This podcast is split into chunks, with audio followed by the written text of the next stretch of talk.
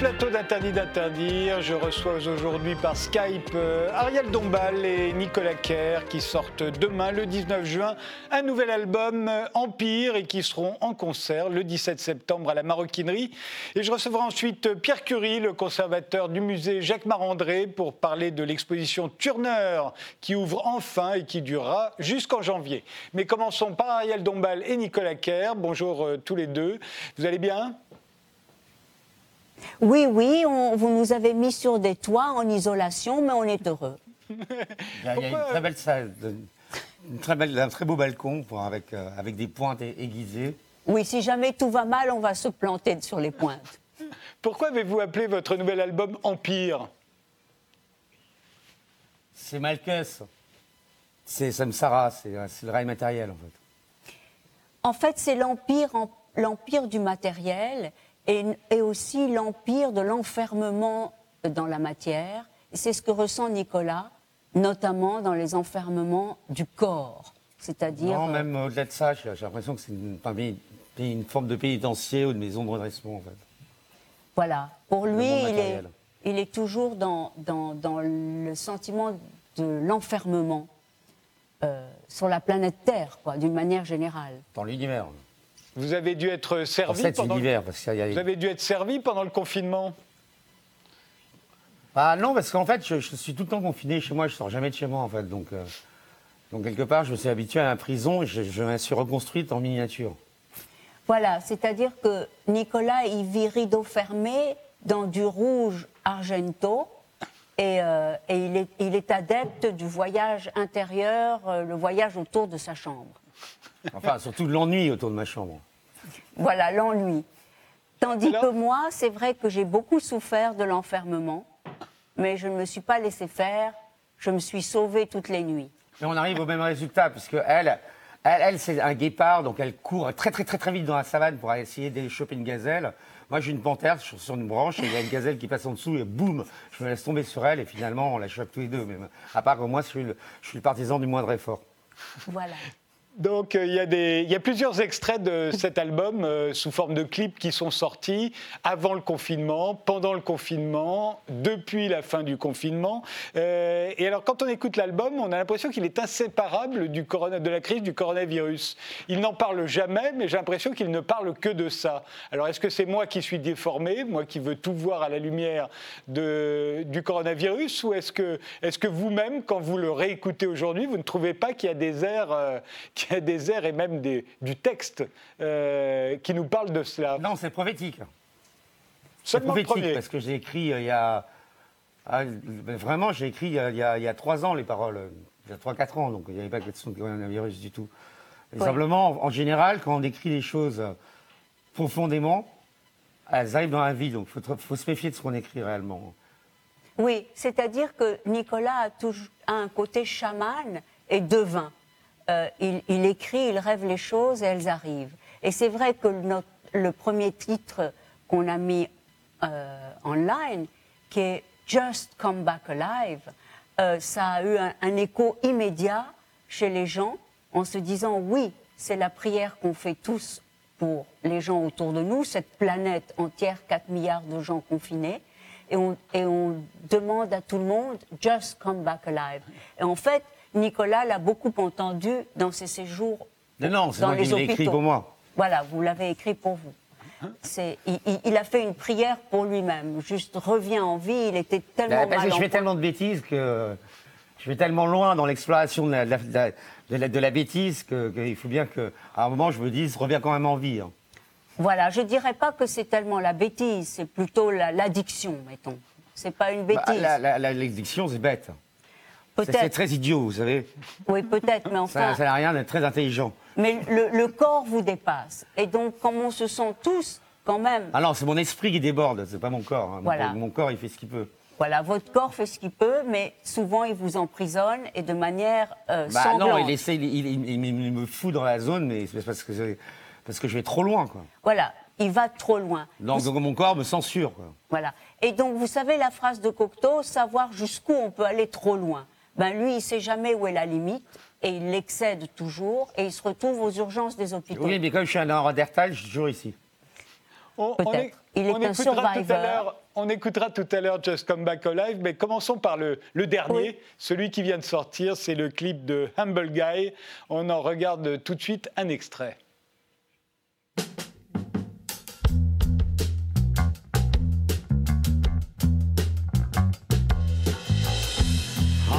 Guy thought he could win the bet. Shot for the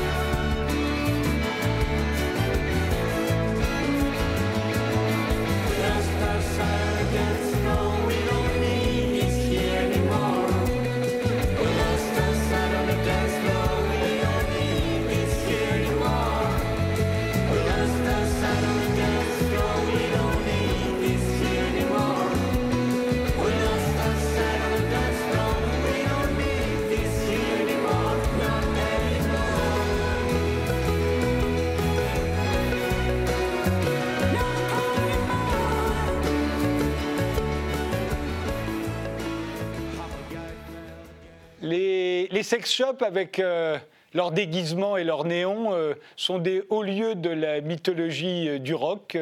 on les a fermés pendant le confinement, considérant que ça n'était pas des produits de première nécessité. Est-ce que vous l'avez regretté? On aurait dû les laisser ouverts? En fait, on est allé. On est, allé, on est allé à Pigalle un soir et en fait, il n'y avait absolument aucun néon à part celui du sexodrome. Donc, on était un peu déçus. Hein. Mais il y avait quand même un seul. Donc il y a beaucoup de CGI en fait, parce que euh, c'était impossible à faire pendant le confinement. Mais il y avait quand même un, un, magasin de lingerie euh, où on a pu justement euh, de lingerie sexy de la nuit et où on a pu tourner voilà ces images et, et, et me mettre à la place du mannequin de la vitrine. Voilà, ça, ça peut être fait. Il y, a beaucoup de mélancolie C'est un comble de faire des néons en CGI. Hein. Il y a beaucoup de mélancolie. En fait, cette chanson, je l'ai écrite. Euh, c'était le jour de la démission de Jean-Marc Ayrault. C'est authentique. Ah oui, en effet, ça remonte ah un peu. En tout cas. en tout Après, tout le monde interprète comme, comme ils veulent. Non, mais, mais c'est vrai qu'il y a aussi cette, cette errance, euh, cette espèce de déambulation de l'homme seul face aux vitrines des sex shops où il y a toujours euh, une, espèce de. les sex shops, c'est les couples qui y vont en réel. Vous êtes très bien dans un sex shop. C'est rarement des hommes seuls. Bon, bah, c'est peut-être des, hommes qui viennent acheter de la lingerie pour leur Ça, fiancée. Ça, c'est dans les années 110, mais, maintenant, c'est très bobo, vous savez. C'est ah plutôt les mecs qui vont acheter de la lingerie et des sextoys pour leur meuf qui choisissent, quoi. Bon, ben moi, en tout cas, je suis allée dans le seul sex shop qui était ouvert. Et, le monsieur m'a pas reconnu. Bah, vous êtes une femme, vous n'êtes pas un homme seul. Voilà, il m'a dit, mais tu t'appelles comment? Tu t'appelles comment? Je lui ai dit Candy. J'étais ravie parce qu'il m'a pas reconnu et j'ai pu acheter tout ce qu'il fallait dans le, cette petite boutique des, mille illusions. Il y a beaucoup, de, y a beaucoup de, mélancolie dans les, les, sex shops, comme dans votre album d'ailleurs, mais est-ce qu'il y a du désir? Vous avez trouvé qu'il y avait du désir, vous? Ah bah moi j'aime bien ces shops, hein. je trouve que la lingerie est super. Je, crois que Nicolas euh, connaît très très bien. Euh, il y a beaucoup de néons en plus. Tous les magasins et de lingerie. C'est quelque chose qu'il affectionne. Non, il y, a, de la lingerie aussi pas chère à Belleville, euh, chez les Chinois. Chez les Chinois. Pas shop, Voilà. Mais, mais, de toute façon, moi j'aime tout l'enchantement et j'aime toute la fantasmagorie autour du désir et de la sensualité.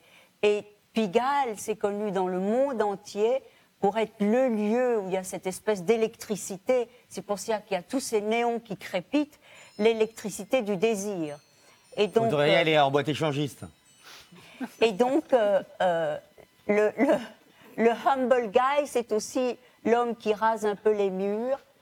c'est comme ça que je l'imagine et qui n'ose pas, qui aller... pas aller dans un sex shop. Voilà, pas ça. Il y en a beaucoup qui, pas vous, mais il y en a beaucoup qui n'osent pas y aller même s'ils en rêvent. Mais... Chacun sont dans ta version des textes, moi j'ai toujours dit ça, mais là, celle-là, elle est inédite. Euh, puisque vous parlez du. L'homme humble qui n'ose entrer dans un sex shop.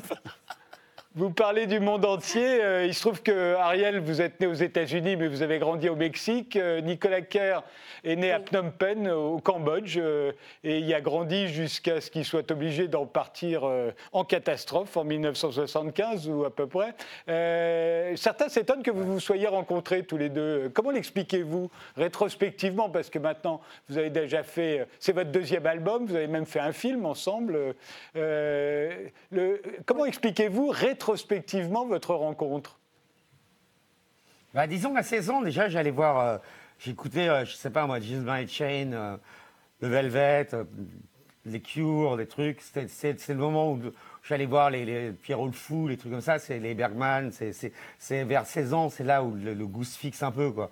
Et il se trouve que parmi ces, ces, œuvres que j'allais voir et revoir et qui m'intriguaient, il y avait Les Pyramides Bleues de Ariel, en fait. Le film que vous avez réalisé. Oui, Les Pyramides Bleues. Oui, qu'elle a réalisé très jeune. Et moi, moi j'allais le voir à 16 ans, à un moment, ça fait partie de ma démarche de, de, lire Mishima, de lire Cocteau, de lire euh, Proust, euh, d'aller voir les Pyramides Bleues, d'écouter euh, pornographie, et d'écouter Joy Division, etc. Voilà. Et, en fait, je m'en suis rappelé uniquement en le revoyant 30 ans plus tard.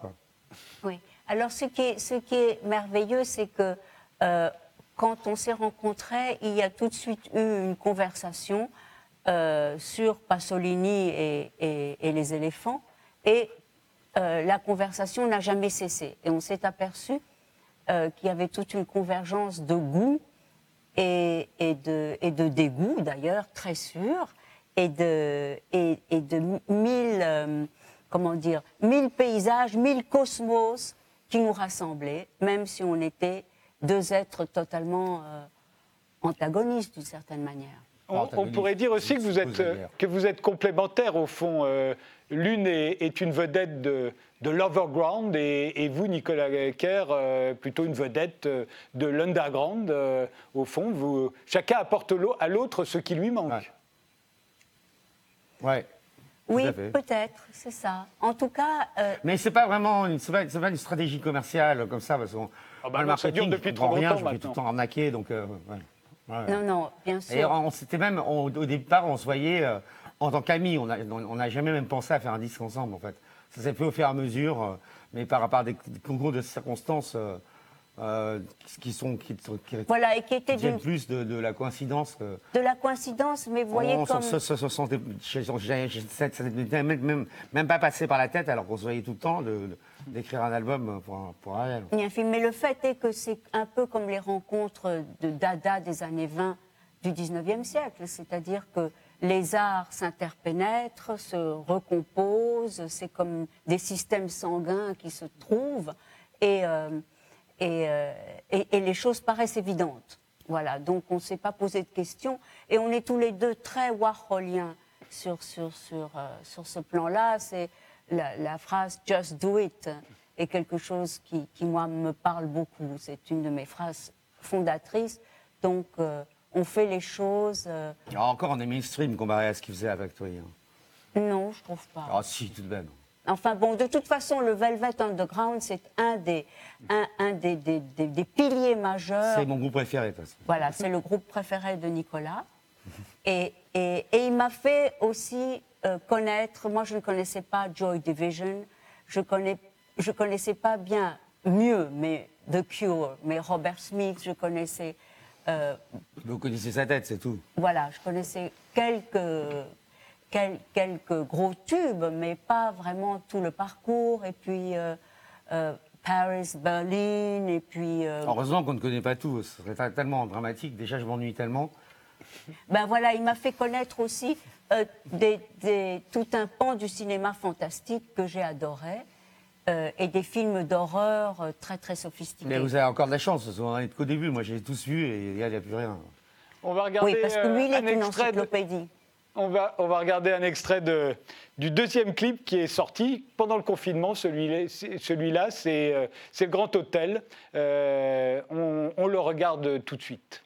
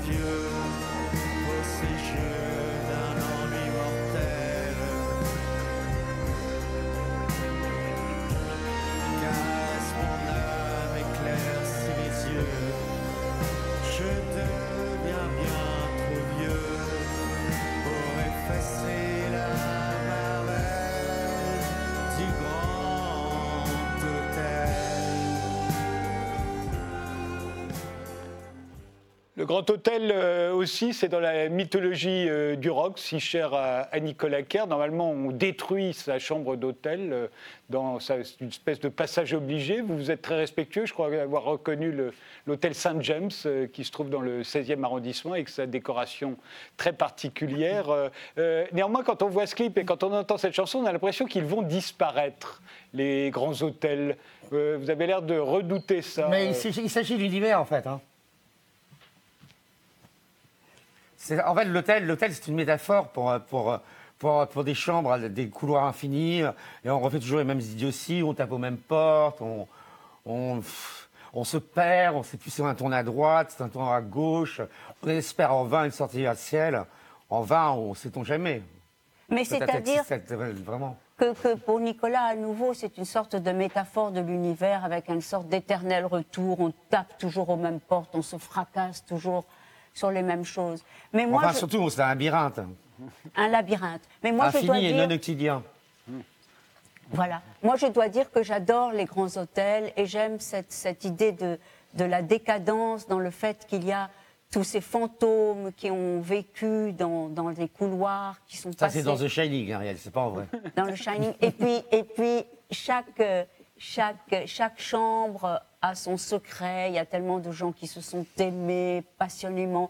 Et puis, les, grands hôtels, ou les hôtels tout court, c'est aussi les hôtels des rendez-vous, c'est l'amour. Donc, euh, c'est quand même. Ça, c'est le Love Hotel, c'est pas le Grand Hôtel. On peut aussi avoir des rendez-vous amoureux dans les grands hôtels, bien sûr. Et, et, puis alors, ah, on en arrive. Au on en arrive au premier clip qui était sorti, euh, Just Come Back Alive. Vous y faisiez allusion euh, tout à l'heure. Alors là, c'est plutôt les ruines, euh, l'apocalypse, la destruction, la table rase. on en regarde tout de suite un extrait.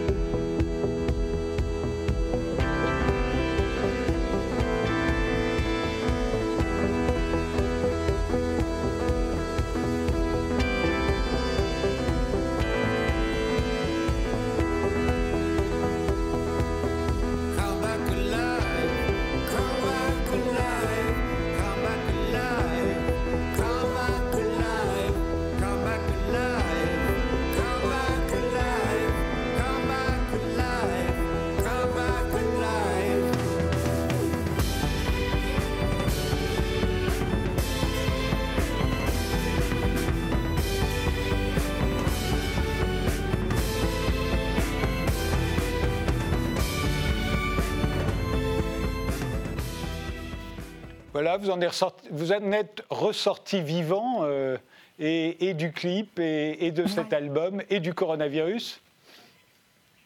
Absolument. Et alors, ce qui est beau dans, Just Come Back Alive, c'est cette idée de revenir vraiment vivant, alive. C'est moi qui passe euh, la moitié de ma vie en hôpital. Voilà, alors Nicolas, les urgences des hôpitaux, des hôpitaux, ça, vraiment, il connaît. Il pourrait je, faire... je pourrais faire un TripAdvisor oui. pour noter... Euh, les, les, meilleures urgences. Les meilleures urgences de Paris. Et donc, euh, c'est vrai que, que tout ça a inspiré euh, tout, tout, tout, cet imaginaire. Mais au fond, euh, bah, on a l'impression que le, le rock, c'est vrai qu'au début, ça a tué pas mal de gens, jeunes en général. Hein, il y a beaucoup de héros du rock qui sont morts, accidents de voiture, drogue avec des, avec des revolvers aussi, mais au fond, passer cette euh, épreuve qui, quand on est jeune, ça, ça, conserve plutôt. On a l'impression qu'au fond, il y en a assez peu qui sont morts. On a l'impression que les gens du, bah du rock sont toujours une fois, fois qu'ils ont passé le cap fatidique, une fois qu'ils ont passé le cap fatidique des 27 ans, en gros, euh, y a, ils continuent leur connerie, mais vers euh, la cinquantaine, ils, se calment. Hein. Même Guns N' Roses, euh, même, même, même Motley Crue, maintenant, ils sont, ils sont clean. Eh bien, alors, il faut espérer que. que, bah, Moi, moi, je suis en train d'essayer de devenir clean complètement parce que je sens que sinon. Euh, voilà. Là, là, mon corps, il commence à vraiment trop morfler. Je ne sais plus l'âge. Réellement, Nicolas aurait dû mourir à 27 ans comme euh, Amy Winehouse et Jim Mais non, parce que je suis un Neandertal. Voilà, mais il a des sortes de forces vives incroyables qui fait que même quand il est vraiment, vraiment, vraiment borderline, euh, il ressurgit. Et je trouve que c'est aussi la beauté de Nicolas, c'est cette vérité du rocker, de cette vérité de, héros tragiques, en fait. De héros tragiques, mais qui ne sont pas dans le fake. Et maintenant, on vit dans une telle époque où tout est fake et où des, des, gens se jettent sur un canapé avec une bière à la main en jouant les rockers et qui ne sont pas des rockers. Parce que le rocker, c'est une figure euh, en plus, jeter avec un canapé, avec une bière à la main, on s'en met partout, hein, je vous signale. Donc il faut être vraiment stupide pour faire ça. Oui, vous préférez une, bonne fiasque de, vodka, bien, bien cachée dans la poche. Au moins, on s'en met pas partout. Bon, mais, mais, mais il est vrai que, que, que c'est cette, cette idée du no limit, cette idée de, de l'excès, cette idée du romantisme noir. C'est pour ça que l'album euh, est inspiré de, de, ces figures du rock qui sont encore vivantes et merveilleuses, comme Nick Cave, que, nous adorons tous les deux, et sur lesquelles on, pleure. On, pleure en écoutant la musique, et, c'est l'émotion, et c'est, ça se veut. Je, pense que Nicolas est, l'écrivain qui écrit aussi de manière métaphysique. Euh, toutes les paroles ont toujours un sens. C'est, hmm. Voilà. Je me, suis sûrement Je ne saurais pas forcément dire lequel, mais bon. Nicolas Kerr, vous portez toujours. Euh, je ne sais pas si c'est un foulard ou une cravate en soie euh, noire autour du cou. C'est un ruban de Noël. de qui ou de quoi vous portiez le deuil Non, en fait, c'est un ruban de, de, de cadeau de Noël. Ah oui Vous avez dû le recevoir il y a très longtemps, je l'ai toujours vu avec ça. Mais non, mais non, en fait, Ariel, quand elle va dans une boutique, elle prend plein de rubans de cadeaux de Noël, en fait. Voilà. Elle me les apporte. Donc je, porte que des rubans de, pour faire des cadeaux, en fait. C'est jamais le même, en fait. Oui, parce qu'un jour, autour de l'arbre de Noël, euh, il, a, il, a, il a piqué tous les rubans et ça lui allait très bien. Donc il est resté voilà, avec le, ruban du paquet. Mais souvent, le ruban du paquet est même plus beau que le paquet. Donc, moi, je trouve que c'est très bien de porter un ruban. Merci beaucoup, Ariel Dombal. Merci, Nicolas Kerr. Je rappelle que votre nouvel album Empire sort demain, 19 juin, et que vous serez en concert à la Maroquinerie le 17 septembre. On se retrouve euh, juste après une pause avec Pierre Curie euh, et les œuvres du célèbre peintre anglais William Turner.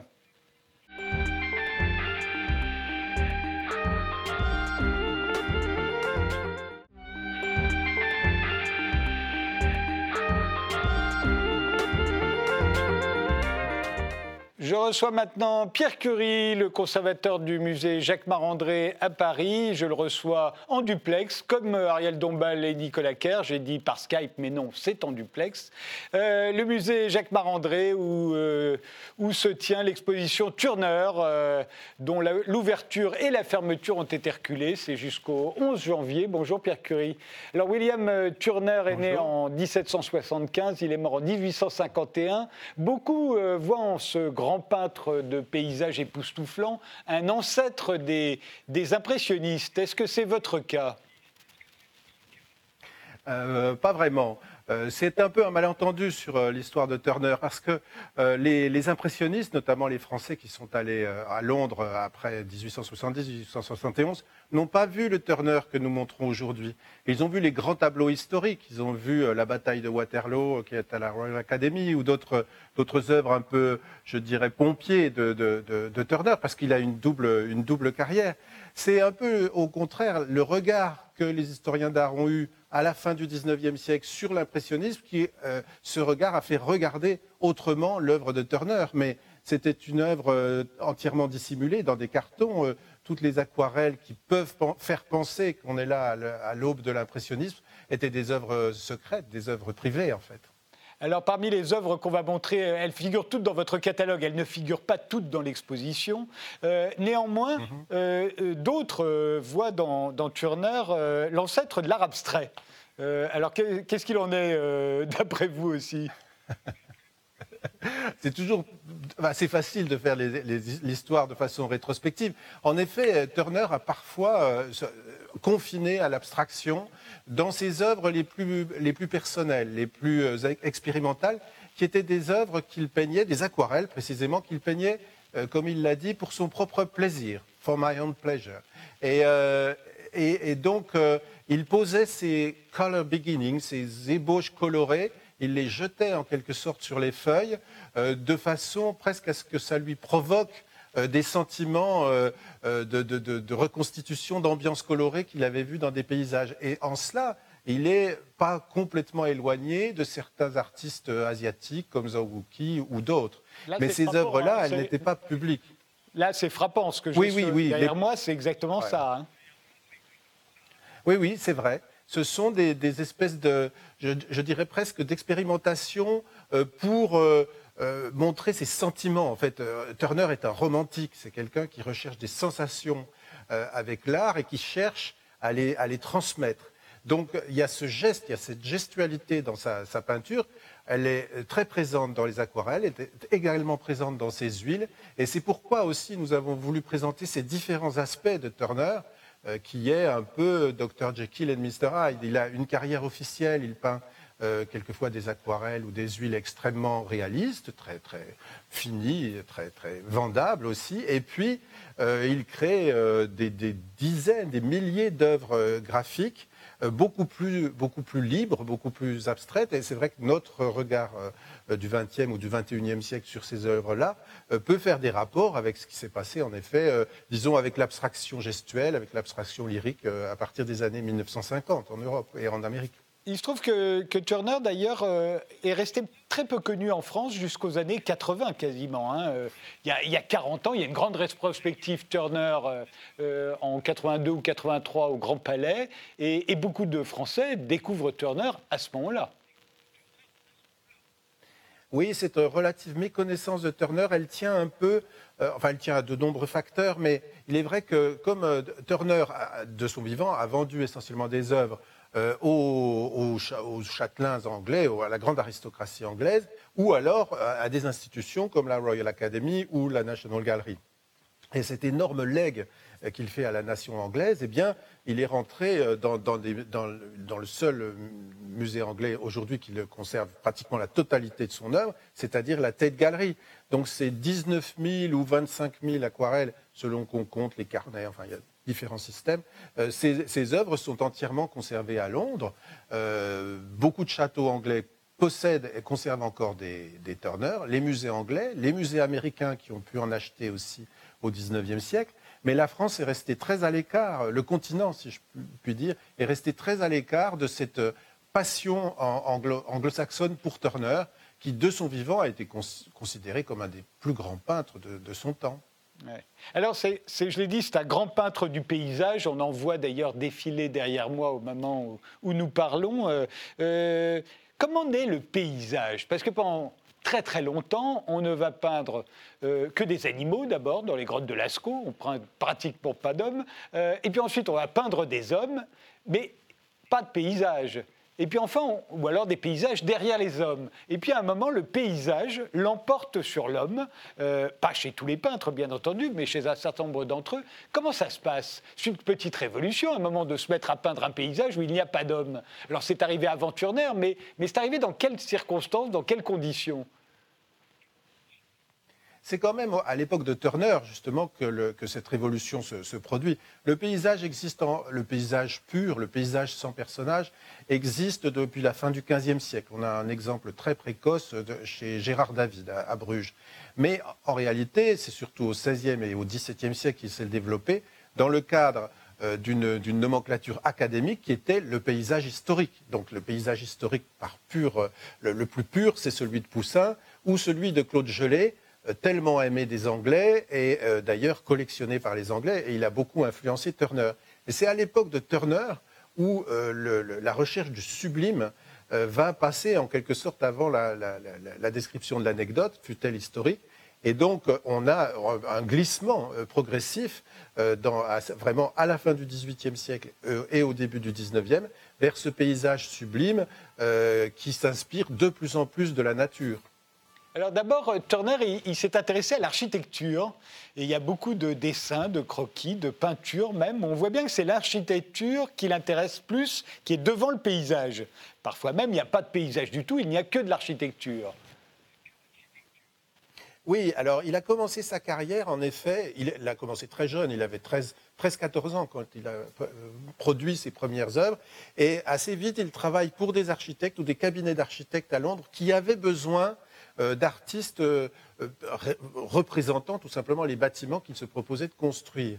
Et puis de ces commandes très spécifiques de, commandes d'architectes, il est passé aussi à des commandes de, propriétaires euh, terriens, d'aristocrates, qui voulaient en quelque sorte des portraits de leur château ou de leur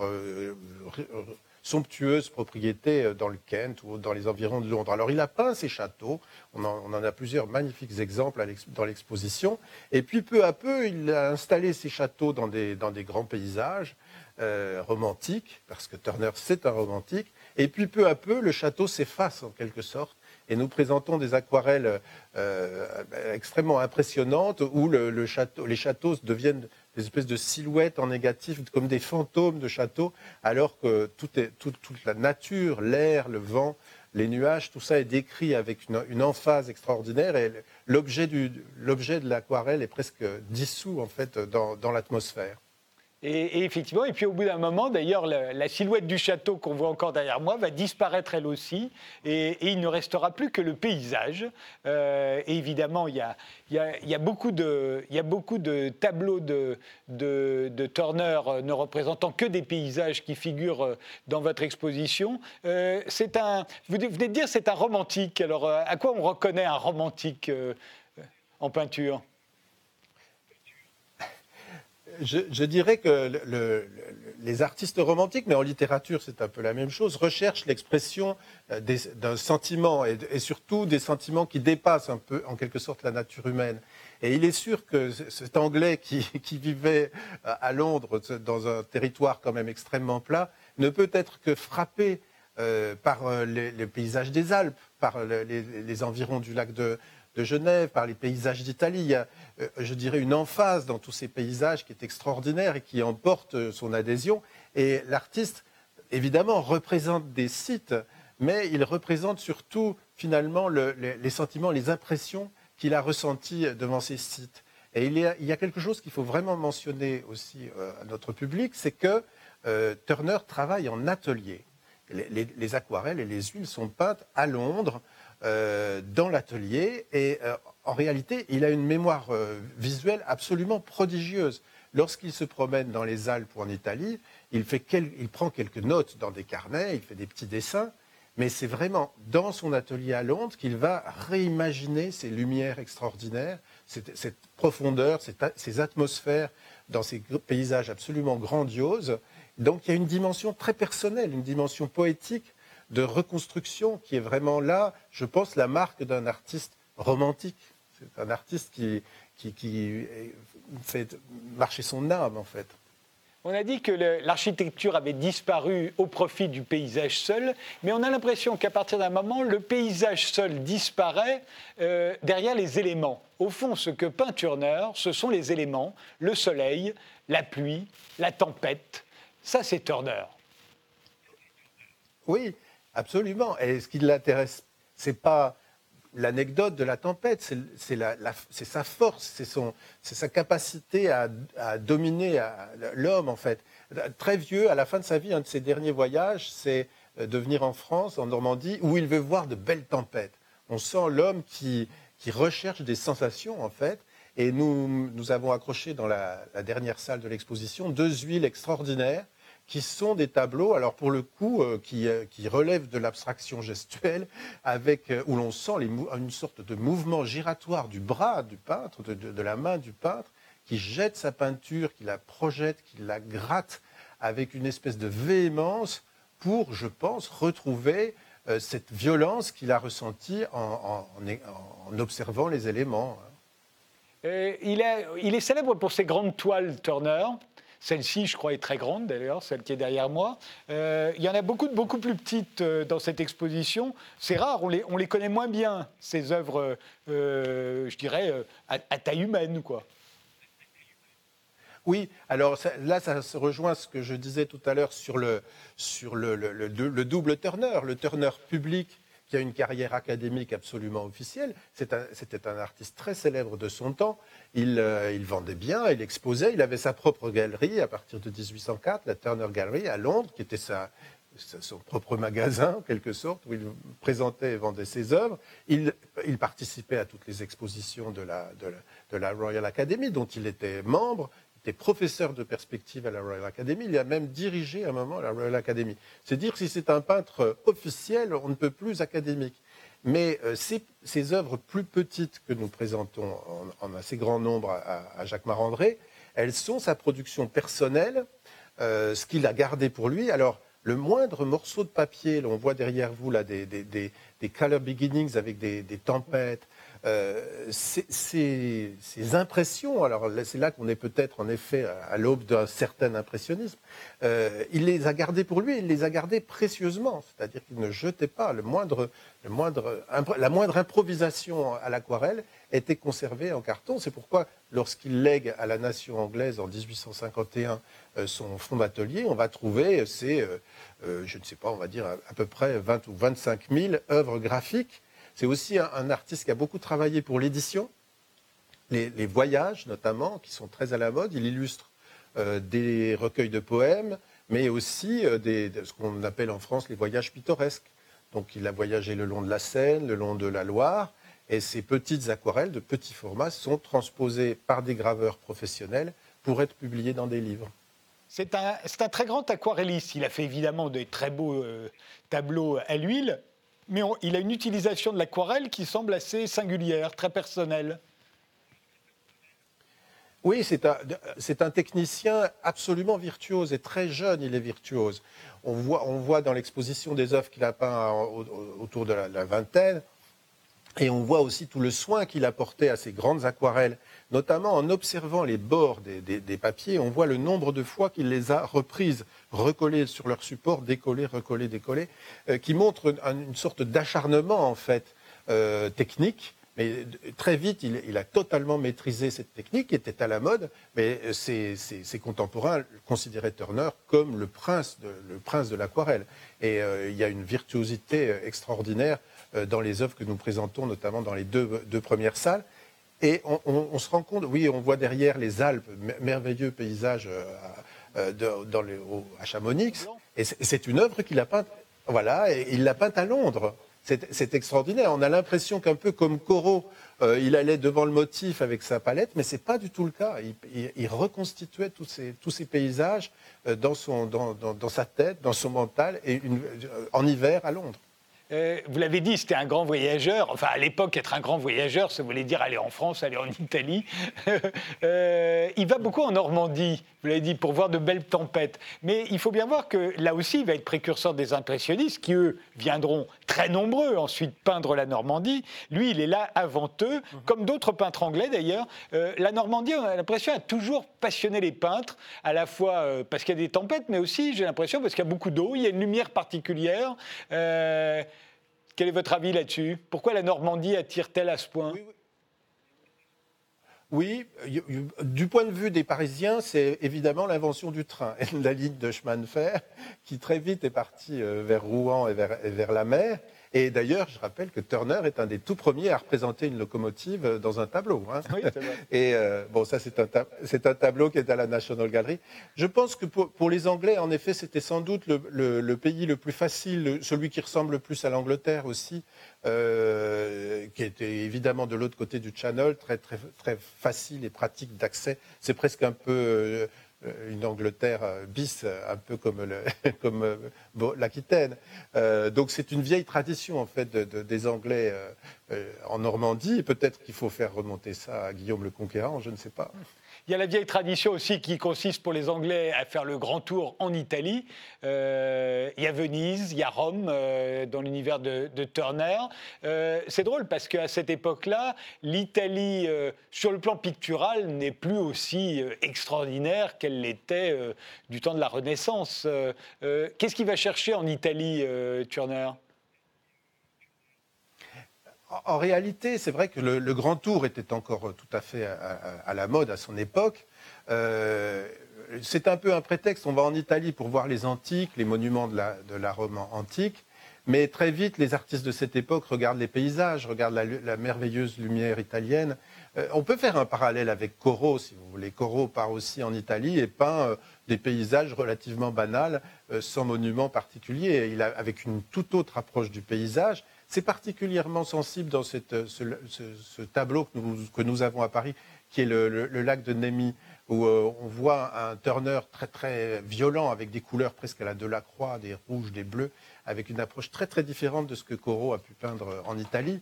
Mais euh, oui, il y a un abandon un peu du, sujet euh, romain, les, temples, les ruines, les colonnes, tout ça intéresse beaucoup moins.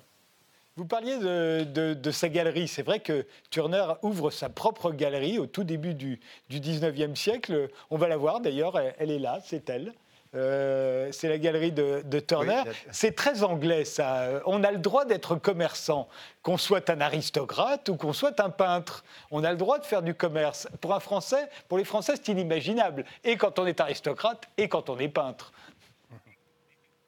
Oui, oui, il y avait un système de galerie beaucoup plus euh, rigide finalement en France.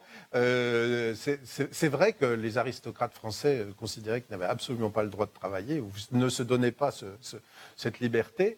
il y a quelque chose d'assez moderne hein, dans, cet homme qui a une personnalité tout à fait particulière néanmoins, qui a été bien illustrée, je dirais bien soulignée dans le, film de Mike Lee en 2014 avec cette performance euh, incroyable de Timothy Spall dans le rôle du peintre, et qui lui a valu d'ailleurs le prix d'interprétation à Cannes.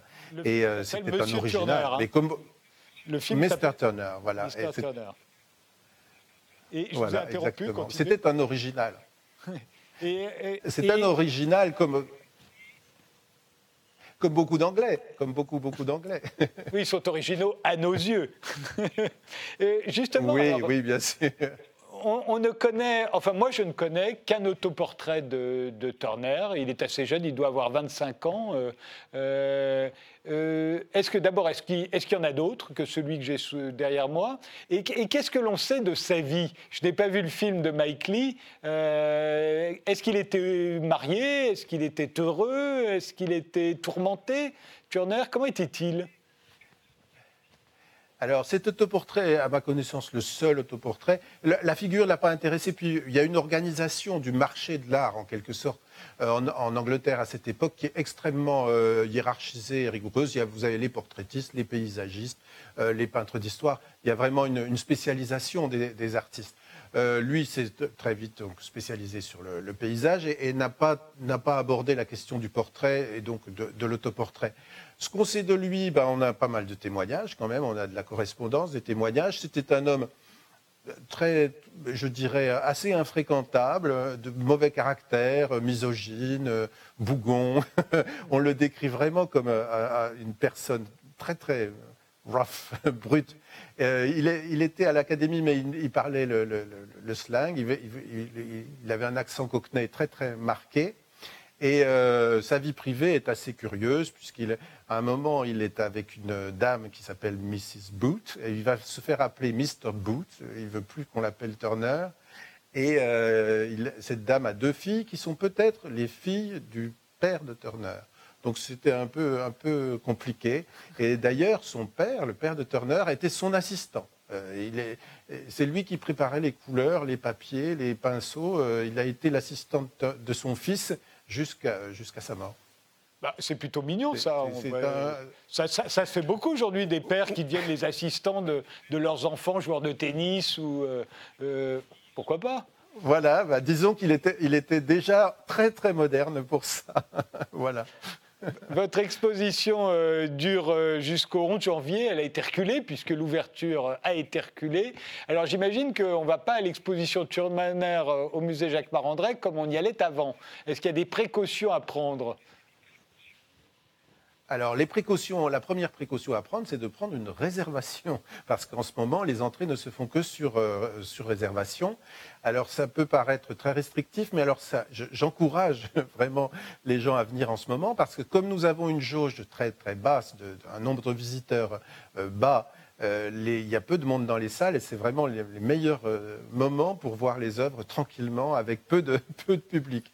Euh, et puis, bien sûr, chaque visiteur est, est, invité à porter un masque pendant, pendant sa visite.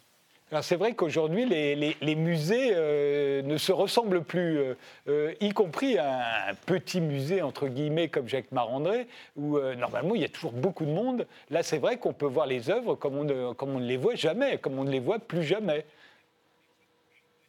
en effet, je fais, je fais partie des rares privilégiés qui peuvent les voir dans ces bonnes conditions dans le cadre de mon métier, mais c'est vrai que nous avons souvent beaucoup trop de monde. Alors, c'est c'est la, rançon du succès.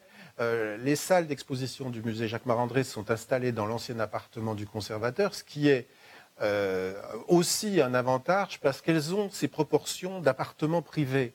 Elles permettent donc d'apprécier des œuvres de format euh, modeste, de petit format, dans, je dirais, dans des volumes, dans des espaces qui sont, qui sont faits pour elles. Euh, ces, petites aquarelles, petites ou moyennes aquarelles de Turner, elles, seraient complètement perdues euh, dans des espaces euh, type du, Grand Palais, où enfin il faudrait vraiment restreindre ces, volumes, alors que chez nous, elles sont, je dirais, comfortable. elles sont tout à fait comme il faut. Turner, si vous deviez le, qualifier, vous qui vivez au milieu des Turner depuis un certain temps, maintenant, si vous deviez le qualifier d'un ou deux adjectifs, ce serait quoi? En deux adjectifs. Oui. Euh, c'est quoi sa singularité pour vous euh, Alors, il est génial comme peintre et euh, il ouvre, il ouvre l'espace en fait. C'est quelqu'un qui, par ses petits paysages, ses petits ou ses grands paysages, vous projette dans, dans l'espace. C'est pas pour rien qu'il était professeur de, perspective. Il a une maîtrise comme ça de des trois dimensions, d'une certaine façon, mais d'une façon extrêmement atmosphérique. Vous rentrez euh, dans, une, dans, un espace pictural euh, qui, est, complètement magique. Et c'est d'ailleurs, beaucoup de visiteurs me témoignent de cette euh, fascination qu'ils ont pour sa, capacité à nous, nous aspirer en quelque sorte dans son univers. Merci Pierre Curie. L'exposition Turner se tient au musée Jacques Marandré jusqu'au 11 janvier et non pas ce que dit l'affiche qui était l'affiche d'avant le confinement. Euh, merci de nous avoir suivis et rendez-vous au prochain numéro.